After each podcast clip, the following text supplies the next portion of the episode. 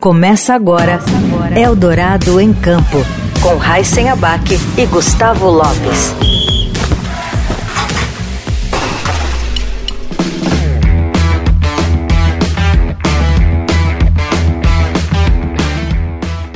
Olá, seja bem-vinda, seja bem-vindo você também. Está começando mais uma edição do Eldorado em Campo e eu estou aqui ao lado do Gustavo Lopes. Tudo bom, Gustavo? Tudo bem, Heisen? Tudo bem, ouvintes? Um grande abraço a todos. E a nossa convidada de hoje é mergulhadora, praticante do mergulho em apneia, que ficou em evidência agora, recentemente também após o documentário de tirar o fôlego da Netflix.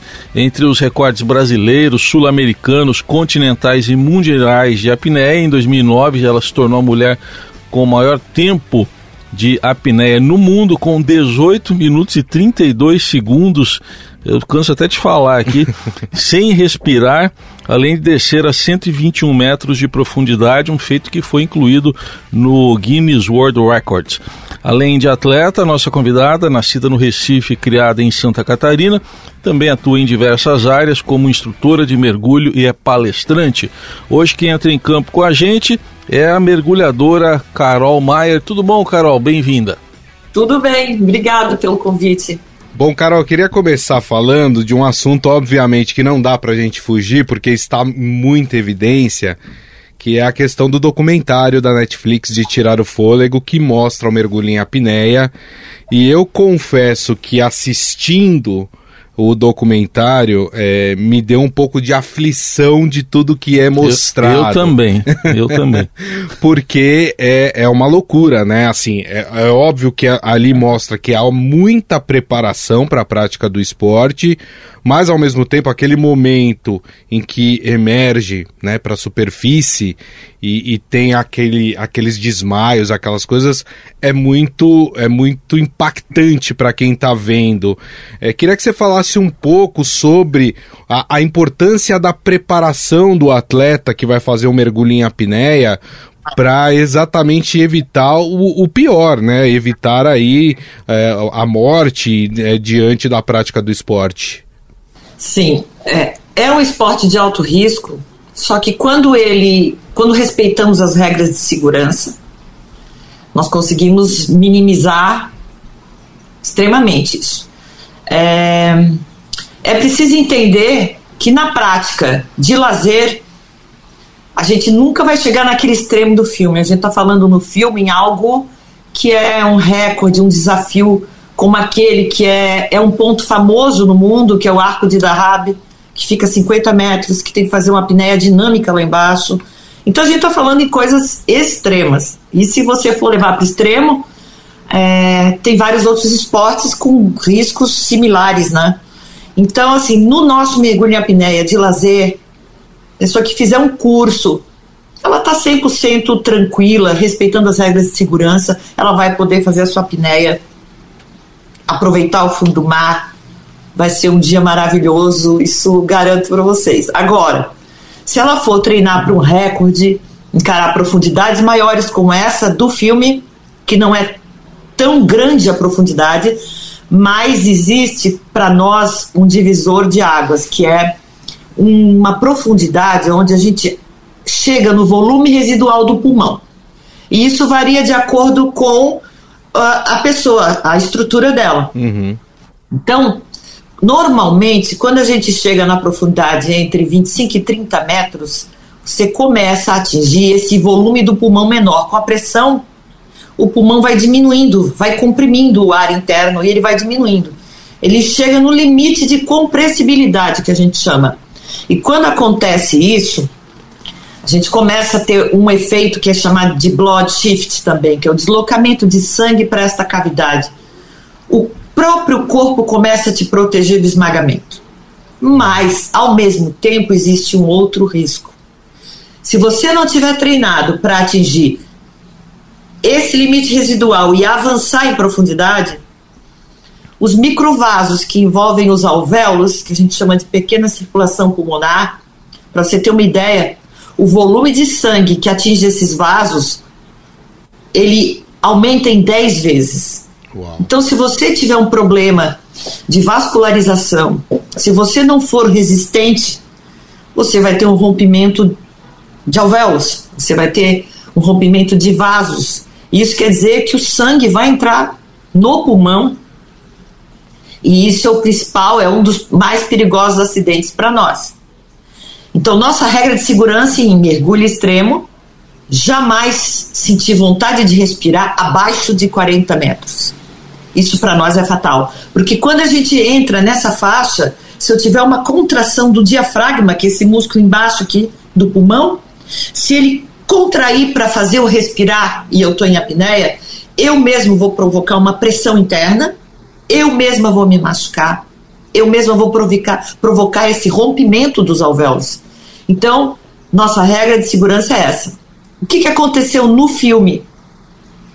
É, foi falha, foi falha de segurança, porque é, ao meu ver, ele não deveria ter ficado ali quando ele viu que o tempo dele tinha limite. Deveria ter uma segunda pessoa.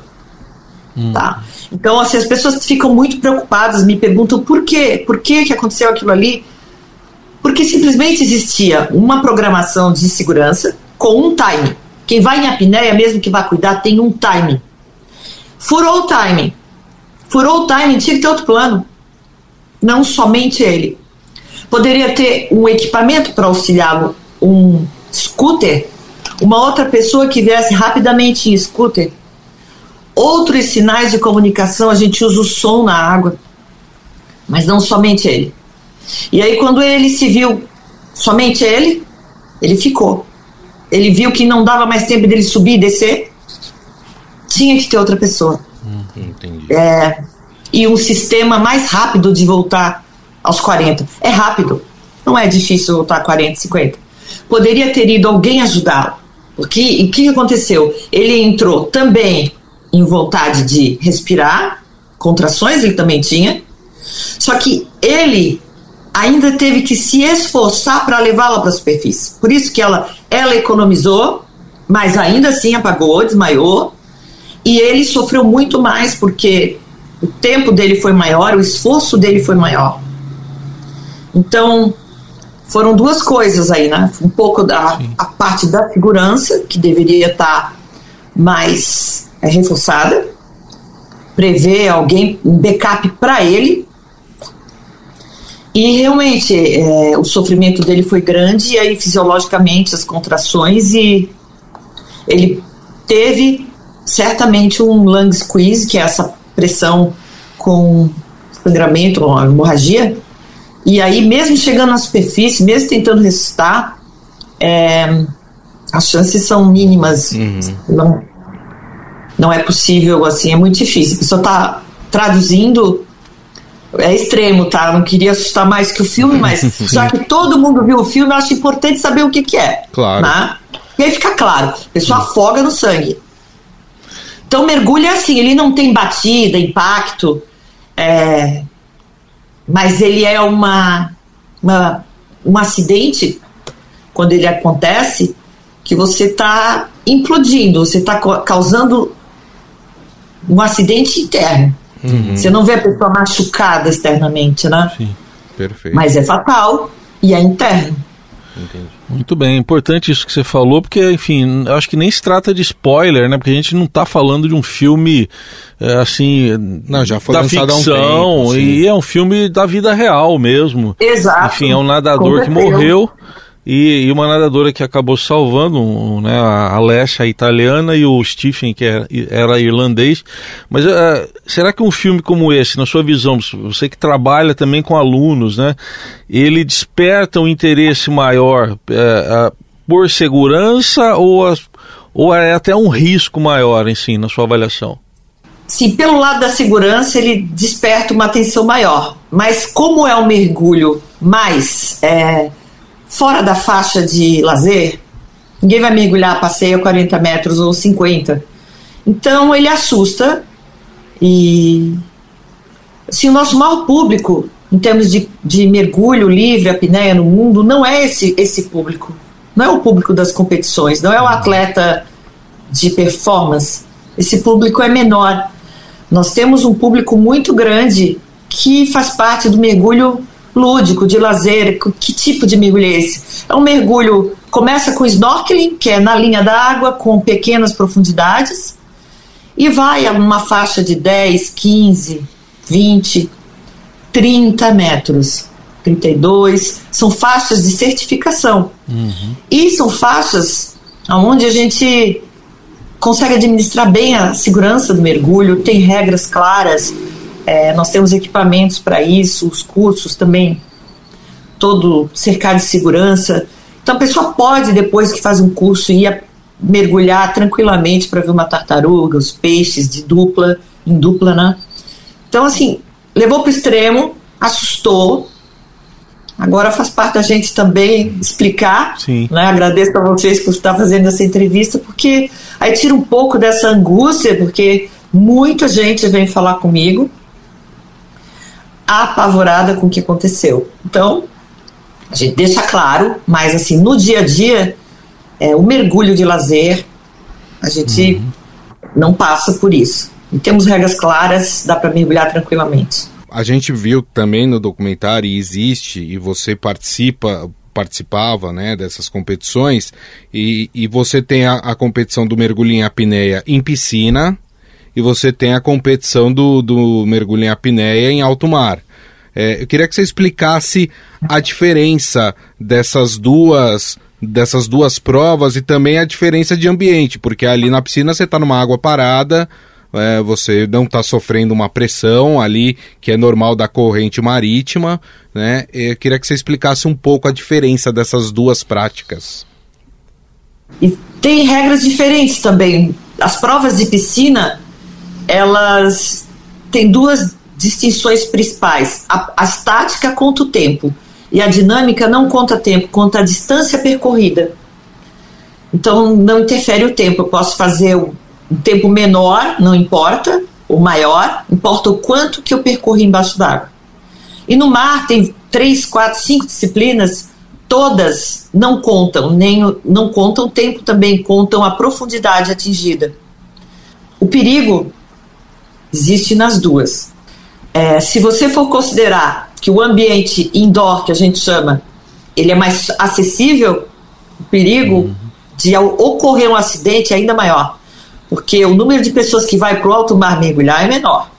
E na piscina, qualquer um entra para fazer a apneia. Esse é o perigo. Muito acidente aconteceu no passado de pessoas que entram na água e acham que, não, aqui na piscina eu estou seguro, posso fazer a apneia. Não. Não porque o apagamento pode acontecer em qualquer ambiente. Pode ser no mar, pode ser na piscina, pode ser fora d'água. Tá? Fora d'água, volta a respirar. Dentro d'água, o que, que acontece? Qual o perigo? Afoga. Afoga e, da, e depois tem parada cardíaca. A gente sempre tem que mergulhar com alguém que saiba dos cuidados, com sinais, sozinho na água, jamais, em qualquer tipo de água. Qualquer tipo de água. Eu não entro na água sozinho. Isso é importante. Muitos tá acidentes tá aconteceram na piscina. Por que, que a pessoa acha que vai sair da água? Ela diz: não, quando eu sentir vontade de respirar, eu saio. Só que acontece o seguinte: quando eu estou chegando no final da apneia, eu começo, dependendo do meu, do, de como o meu corpo está nesse dia, um dia eu posso fazer dois, três minutos. E em outro dia eu estou um pouco mais cansada, dormi menos, uma diversa, até a comida, o que eu me alimentei interfere na apneia nesse dia eu estou um pouco mais suscetível a ter a entrar numa hipóxia mais rápido. E aí nesse dia eu vou para a água e quero fazer o mesmo tempo que eu fiz no outro dia, que foi ótimo, três minutos, vamos considerar. Só que nesse dia não seria o três minutos o meu limite. E aí eu digo, não, quando chegar nos três eu saio. Acontece que se eu entrar numa hipóxia antes disso, é, antes de eu desmaiar, o meu cérebro vai começar a me proteger da morte. E a primeira coisa que ele faz quando ele começa a perceber sinais de hipóxia é cortar a coordenação motora. Uhum. Então você não se move mais, você está ali vivo, pode ter meio metro de água deitado e você não consegue mais sair. Você não sai mais, só se alguém tirar. E aí, depois dessa. Quando você perde os movimentos, em seguida, olha como o corpo é inteligente. Eu não afogo direto. Eu perco os movimentos, estou consciente, tenho um bloqueio de glote, a boca serra, eu fecho a entrada de água. E fico num tempo de stand-by. É o meu último tempo para que alguém me socorra. Esse tempo varia de pessoa para pessoa, de acordo com o metabolismo, de tudo novamente. Eu tenho esse stand-by de segundos. Eu não afogo. E aí, depois disso, é, já inconsciente, que daí você, dali, você vai desmaiar. Eu vou ter uma liberação com uma contração forte do diafragma. Eu abro as vias aéreas de volta. E aí, já apagada, você vai é, afogar. Aí é a sequência final. Mas o corpo, até o fim, o cérebro tenta te salvar do pior. Né? Então eu sempre comento assim: o apagar, ele não é o fim. O apagar é uma chave de segurança. Uhum. É, Para nós que conhecemos a situação do desmaio, é uma chave de segurança. Entendi. Você está ali esperando socorro. Sim. Tanto que vários acidentes em prova assim, acontecem e ele, o pessoal é resgatado e volta a respirar. A gente faz uma manobra de resgate rápida na superfície e o atleta está só com bloqueio de glote. Nem afogar, afogou. Uhum, entendi. Ele vem protegido.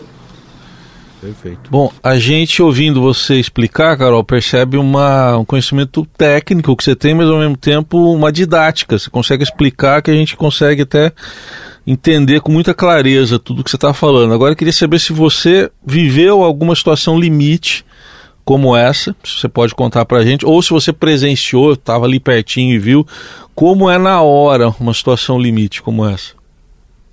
Eu já sofri vários, vários, assim, em 20 anos eu tive 10 situações complicadas, assim, de apagamento, né? É, mas também já salvei bastante gente. É, o maior perigo, assim, é que quando a pessoa tem uma perda de controle motor, às vezes esse, esse perder o movimento, geralmente, dependendo do, do grau de hipóxia, ele na sequência apaga. E se você não estiver olhando na superfície, que geralmente o acidente acontece na linha d'água, se você virar o rosto, você pode perder a pessoa. Então a gente, hoje a gente treina.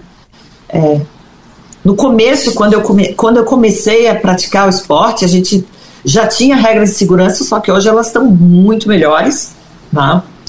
E, mas tive sim uns 10 acidentes, fui socorrida. É, e sempre respeitando as regras. Foi sempre em situações de tentativa de recorde. Nunca a passeio, nunca. Foi realmente no tudo ou nada que pode acontecer. Uma vez eu peguei uma corrente muito forte para descer e demorei mais que o tempo previsto. E aí quando eu comecei a subir, o tempo quer dizer consumo de oxigênio. Uhum. Uhum. Eu comecei, eu quase entrei nessa faixa dos 40 metros com contrações.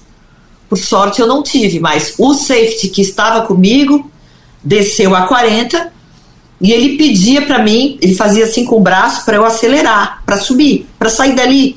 Só que eu estava bem e ele dizia para sair. E eu misturo um pouco na profundidade os perigos da narcose também.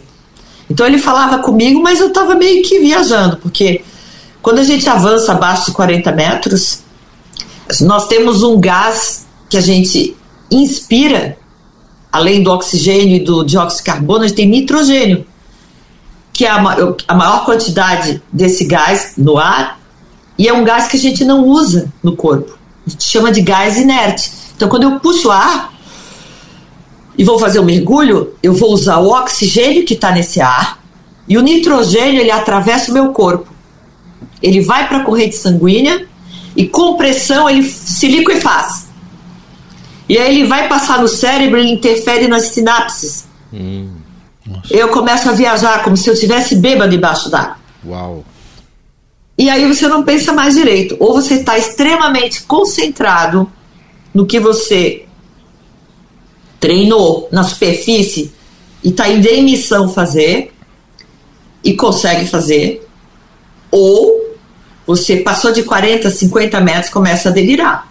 E aí você está a mercê do que aparecer na sua cabeça. Eu, eu por exemplo, eu já vi gente, eu vi gente contando que via pinguins, elefante rosa, a luz de Deus.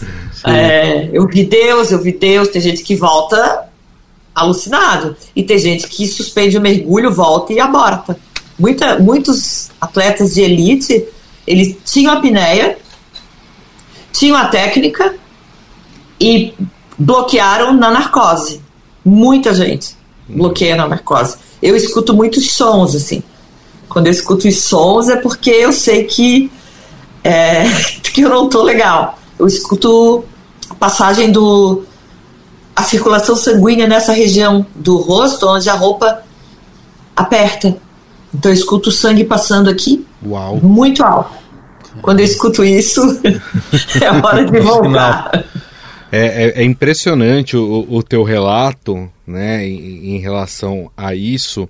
E, e, a gente falou muito da, da preparação física para você poder é, desempenhar esse esporte da melhor forma possível e o mais importante, o mais seguro possível.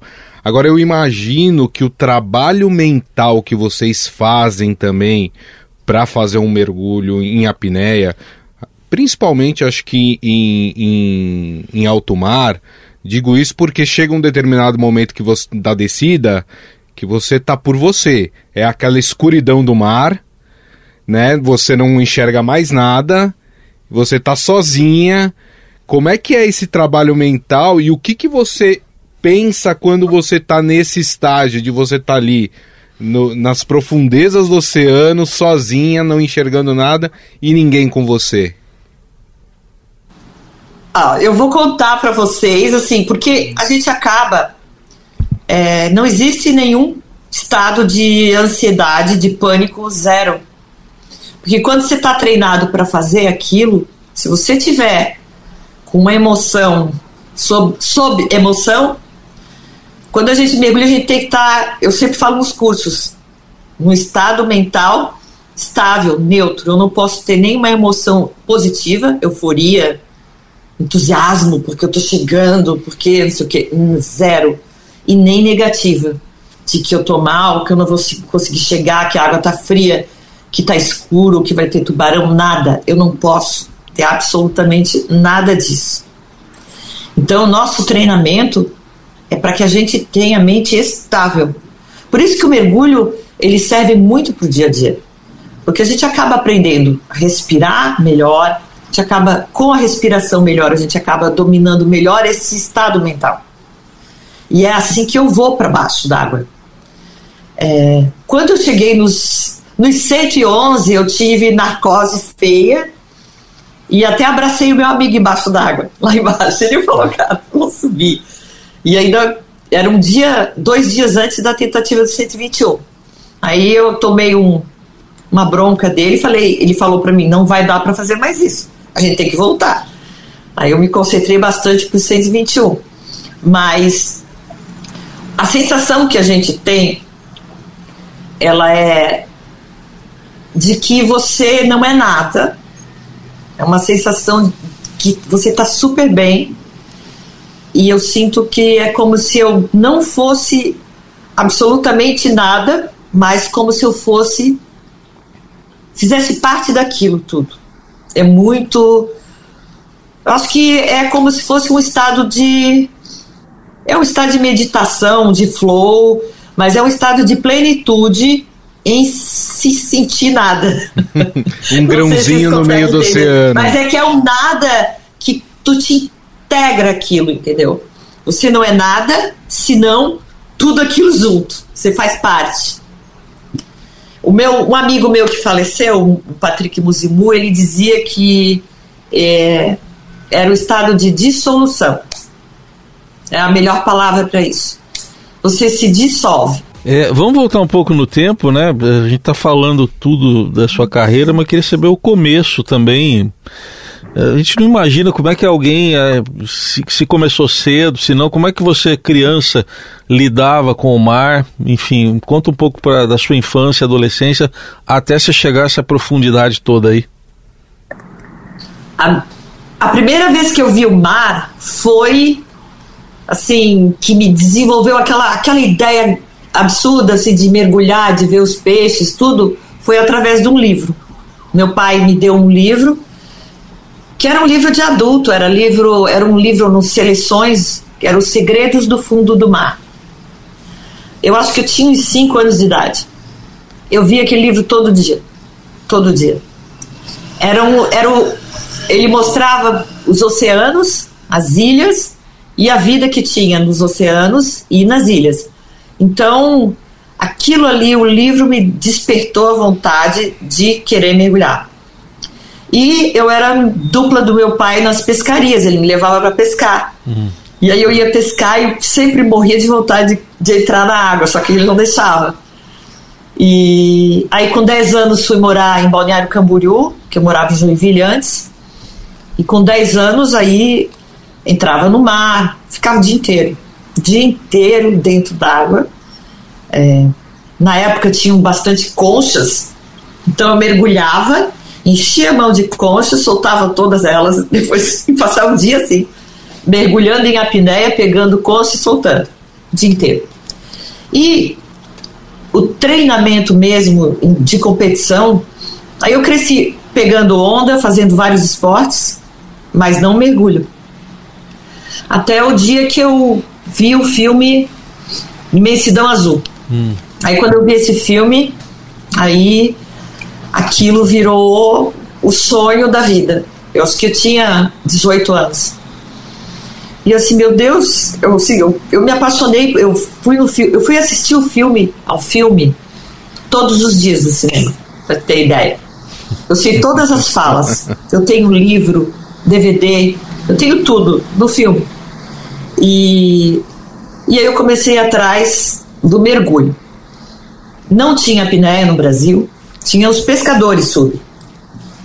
E eu comecei a fazer o curso de mergulho autônomo, que é o de cilindro, que era o que tinha.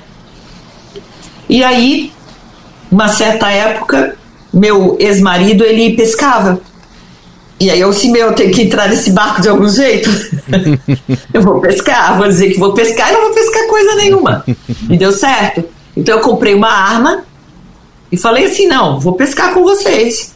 E aí eu saía com eles para pescar, não pescava nada. E o pessoal começou a perceber que eu demorava muito embaixo d'água. Eles começaram a sacar que quando eu demorava era porque tinha alguma vida. E eles começaram a me seguir embaixo d'água. E aí matavam o que eu, aonde eu estava, porque eles sabiam que tinha peixe. Eu demorava. E aí comecei a disfarçar e aí não durou muito essa minha carona no barco. Aí eu comecei atrás eu por conta própria. Comecei a Fui comprei um cabo, fui no mercado público aqui, comprei um cabo.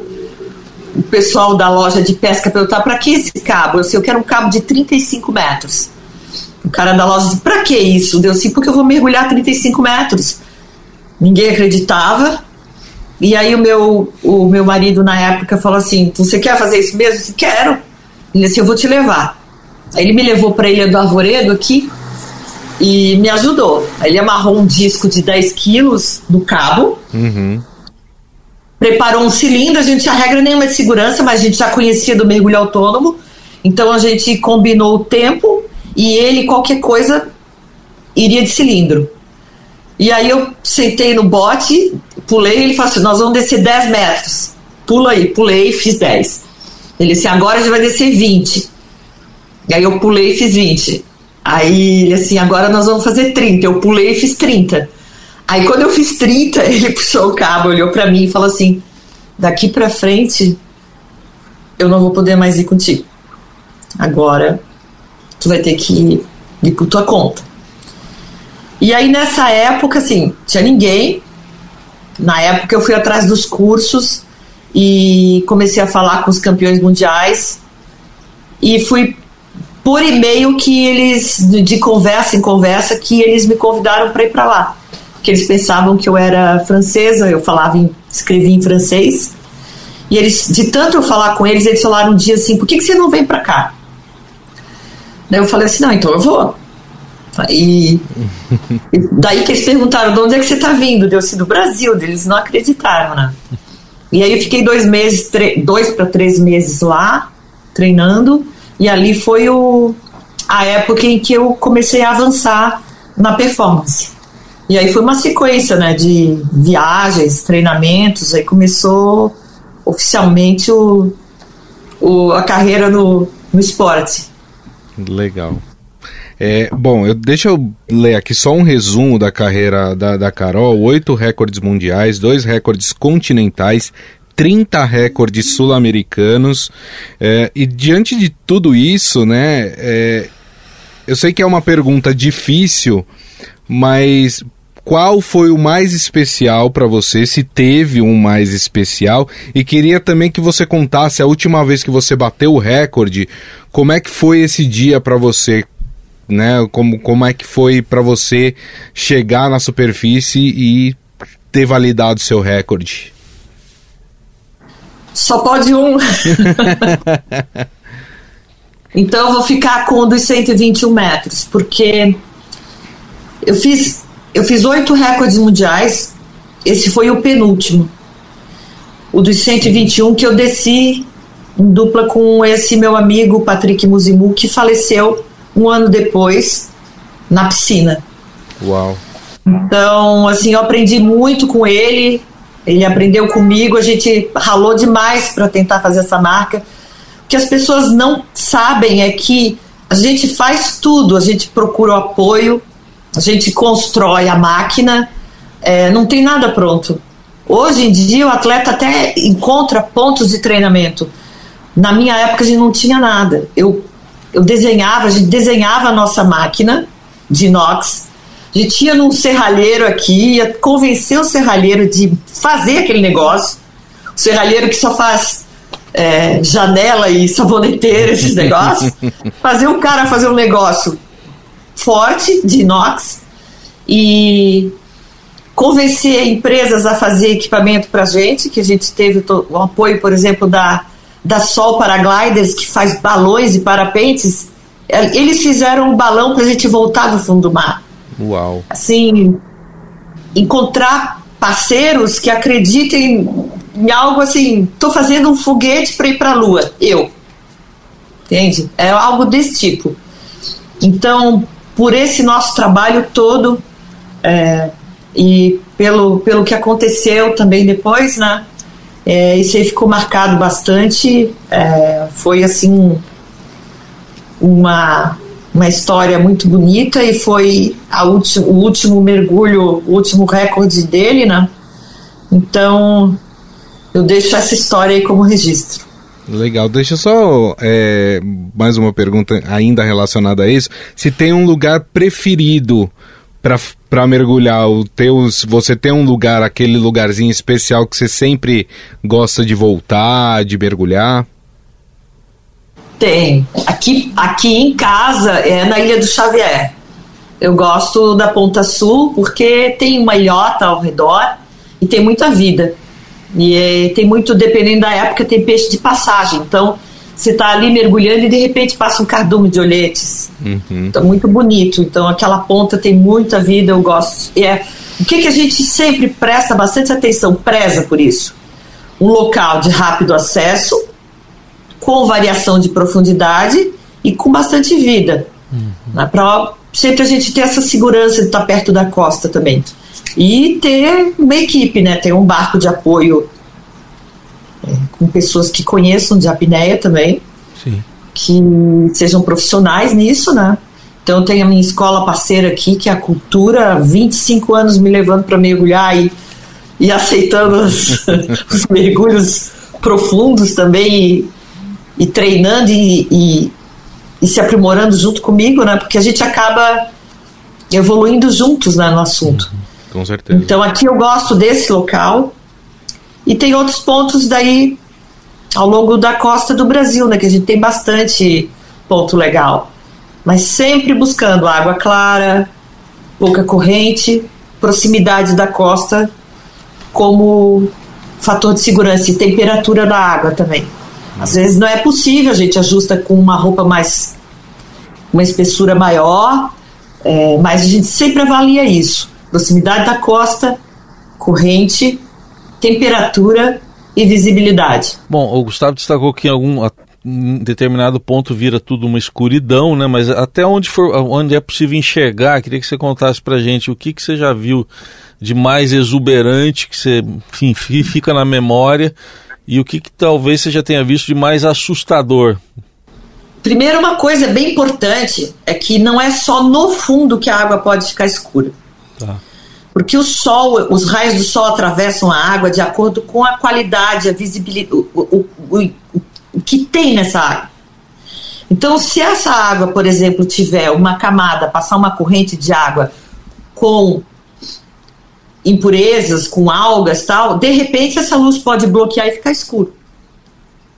Pode ter 5 metros, 2 metros e simplesmente eu entrar numa água completamente escura. O que, que eu posso ter de segurança? Uma lanterna. Hum. Né? Uma pequena lanterna, acende a lanterna, pronto. É, então isso é importante saber, que a luz, ela se ela encontrar bloqueio, fica escuro embaixo. Uhum, se eu estiver descendo, a água estiver clara e eu ver que existe uma mancha de água escura, é, marrom, é sujeira ou alga, o que quer que seja que esteja bloqueando a luz, para baixo vai estar escuro. Tá? Uhum. Então, sempre uma lanterna pequena para quem vai pescar é dispensável. Uhum. Uma toca, escuro. Tá? Então, isso aí é bem, bem importante da gente lembrar. É, voltamos na pergunta. É, o que você viu de mais exuberante, viu de exuberante e, e, também assustador. Assustador. Tubarão, não sei o que, que você viu. Exuberante, tubarão-baleia. É. Porque ao mesmo tempo ele é enorme, é dócil e é muito maravilhoso, porque ele tem umas pintas que parece coisa de outro planeta. É o mesmo que a tartaruga de couro. Eles são parecidos nesse desenho que eles têm no corpo, sabe? E é uma coisa assim que tem é preciso ver o tamanho do o tamanho dele, como é dócil, né? Então, vale muito a pena e a gente pode ver ele, às vezes aparece alguns aqui na costa, é raro, né? Mas, mas ali para o México já é super tranquilo de encontrar. Uhum. Cancún, tem vários passeios, você pode fazer snorkel e eles passam. Se tiver sorte, ele vem na linha d'água, muito em cima ali. Só tem que ter perna para acompanhar daí. então, é, porque ele passa devagar, só que como ele é muito grande, você pá, morre batendo perna. Sempre tem que ter perna para acompanhar, senão você cai na água, ele passa e você vê ele rápido. Ele passa lento, mas é muito pouco segundo. Então, se tiver perna, vai conseguir seguir junto um pouco com ele. Tá. Senão, ficou. E, assim, não, não digo assustador o outro, é, porque foi um encontro inesperado. Né? Foi em Noronha com o tubarão limão grande e foi um pouco. Eu me estressei um pouco porque foi o primeiro mergulho. Eu não estava de barco e estava com meu filho para cima de mim e a gente tinha nadado muito para ir naquela pedra.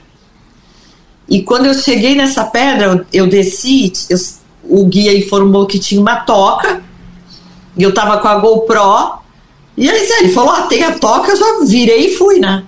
E fica, ó, ficou meu filho, o guia, o meu marido atrás. E aí, quando eles viram eu descendo, eles viram assim, de repente eu parei na água. Daí eles já falaram assim: ela não para, ela parou porque tem alguma coisa vindo. E de fato vinha. O tubarão veio do fundo e ele não era pequeno ele era grande, tinha umas duas rêmoras nele, que é aquele peixe que fica encostado. Quando o bicho é muito grande, as rêmoras ficam passeando com ele, né? Então ele vinha na minha direção, era comigo o assunto, ele veio, e aí eu parei e ele continuou vindo devagar. E aí eu estiquei a GoPro na direção dele, só que deu assim, meu, ele, eu vi que ele não vinha me atacar, não, não ia ser um ataque. Ainda assim é a mesma coisa que você comparasse, ah, o urso tá ali, o urso de dois metros e meio tá vindo aqui, mas beleza, oi amigo. Não, não é. É um animal, é um predador, e eu estou no ambiente dele e ele tá vindo me ver. Então, é uma, algo imprevisível. E eu fiquei parada, daí eu puxei a GoPro de volta, quando eu vi que estava mais tranquilo, eu trouxe a GoPro para trás de mim, assim, e liguei. E aí ele veio pertinho e virou e desceu. Só que daí quando ele desceu, tinha mais um, do mesmo tamanho. Uau. E eles começaram a brigar. Hum. Quando eles começaram a brigar, eu assim, é a minha hora de subir. Aí subi, avisei pro pessoal, eles viram, eles viram, daí porque ele veio, veio subindo comigo. E aí nós fomos pro outro lado da pedra, numa laje que tinha ali. Aí deixei todo mundo ali, daí falei com o guia e falei para ele, ó, oh, vamos lá de volta, né? que é, é, é, muito é uma, uma, é uma coisa única que quando você tem a oportunidade de presenciar fica aquela vontade de ir lá ver de volta. Uhum. E daí nós fomos de volta, e mas eles já tinham ido embora ali do ponto, né? Então, assim, o mergulho com o tubarão, quando é algo organizado, tal, mais turístico, ou quando é algo mais de, controlado, é bem interessante, é um encontro assim ao natural. É verdade. A gente vê você falando, Carol, é, sobre o mar, sobre o oceano e a gente vê o, o carinho que você tem, né, com com aquele ambiente, né, a, a, a tua a, a tu, o teu olhar de pertencimento também àquele ambiente, porque nós pertencemos também àquele, àquele ambiente. E aí, vendo algumas reportagens sobre você, alguns vídeos de você falando, eu vejo que você tem isso muito forte, né? De, de falar da preservação dos oceanos, né? E, e, e a gente percebe que os atletas que praticam esportes é, no, na água, principalmente no oceano, uhum. têm isso muito forte do, da preservação do oceano. Não dá para desvincular uma coisa da outra, né, Carol? Não, e a, e a gente presencia muita coisa ruim, porque a gente acaba vendo a quantidade de redes que é perigosa para nós também, redes que redes ilegais, barcos em locais proibidos, é, plástico, muito plástico. É, teve uma teve uma data nas Bahamas, uma época que eu fui que bateu um vendaval e entrou uma corrente daquelas de plástico que caminha no oceano. Fechou a praia. Plástico que navega pelo mundo, esses uhum. vórtices de sujeira, uhum. entrando, entrou no Blue Hole, tapou o Blue Hole todinho. A gente catou plástico, dois dias catando plástico, de tudo quanto era tipo. E, mas a gente não precisa nem ir muito longe, né? A gente vê, presencia no mangue, lixo, no mangue é o pior lugar, que é o berço da, da, da vida, é o mangue. Aqui, é, qualquer mangue tu vai encontrar restos de lixo de tudo quanto é tipo. Então, e é do mar que sai o maior, é o mar que oxigena o mundo, né? É o mar que oxigena. Então, se a gente não tiver cuidado com o mar, a gente está perdido. Então a gente está sempre vivenciando isso. Então levantamos a bandeira porque a gente está ali constatando tudo isso que está acontecendo, né? Sim. A gente está chegando no final da entrevista, Carol, mas a, a, gente sabe, você já falou aqui que você é uma esportista nata, né? Você pratica diversos esportes. E você pratica também o ciclismo. E a minha pergunta vai muito no sentido de como o ciclismo ajuda você como mergulhadora, como a mergulhadora ajuda no ciclismo e mais ainda, se a apneia ajuda também no ciclismo. Sim. Os dois caminham juntos. Eu treinava o pedal, o ciclismo, para fazer o meu condicionamento para o mergulho. Quando eu fiz a transição para o ciclismo, é, eu me formei como instrutora de duas escolas importantes no mundo que tratam da respiração e encontrei é, os estudos científicos que provavam aquilo que eu já empiricamente já sentia e já aplicava, que era o treinamento em apneia para melhorar o rendimento. Então, eu fiz a escola do Oxygen Advantage e a The Art of Breath. Sou instrutora dessas duas escolas e acabei agora, acaba que hoje eu treino apneia para melhorar no meu esporte. E no meio disso que ligou essa transição, fez com que essa transição fosse mais rápida também, foi a respiração, sem dúvida nenhuma. E eu percebi que nesse mundo fora d'água, as pessoas respiram muito errado. É, por isso eu fiz, eu assim, eu tô fora d'água, o que, que eu vou fazer?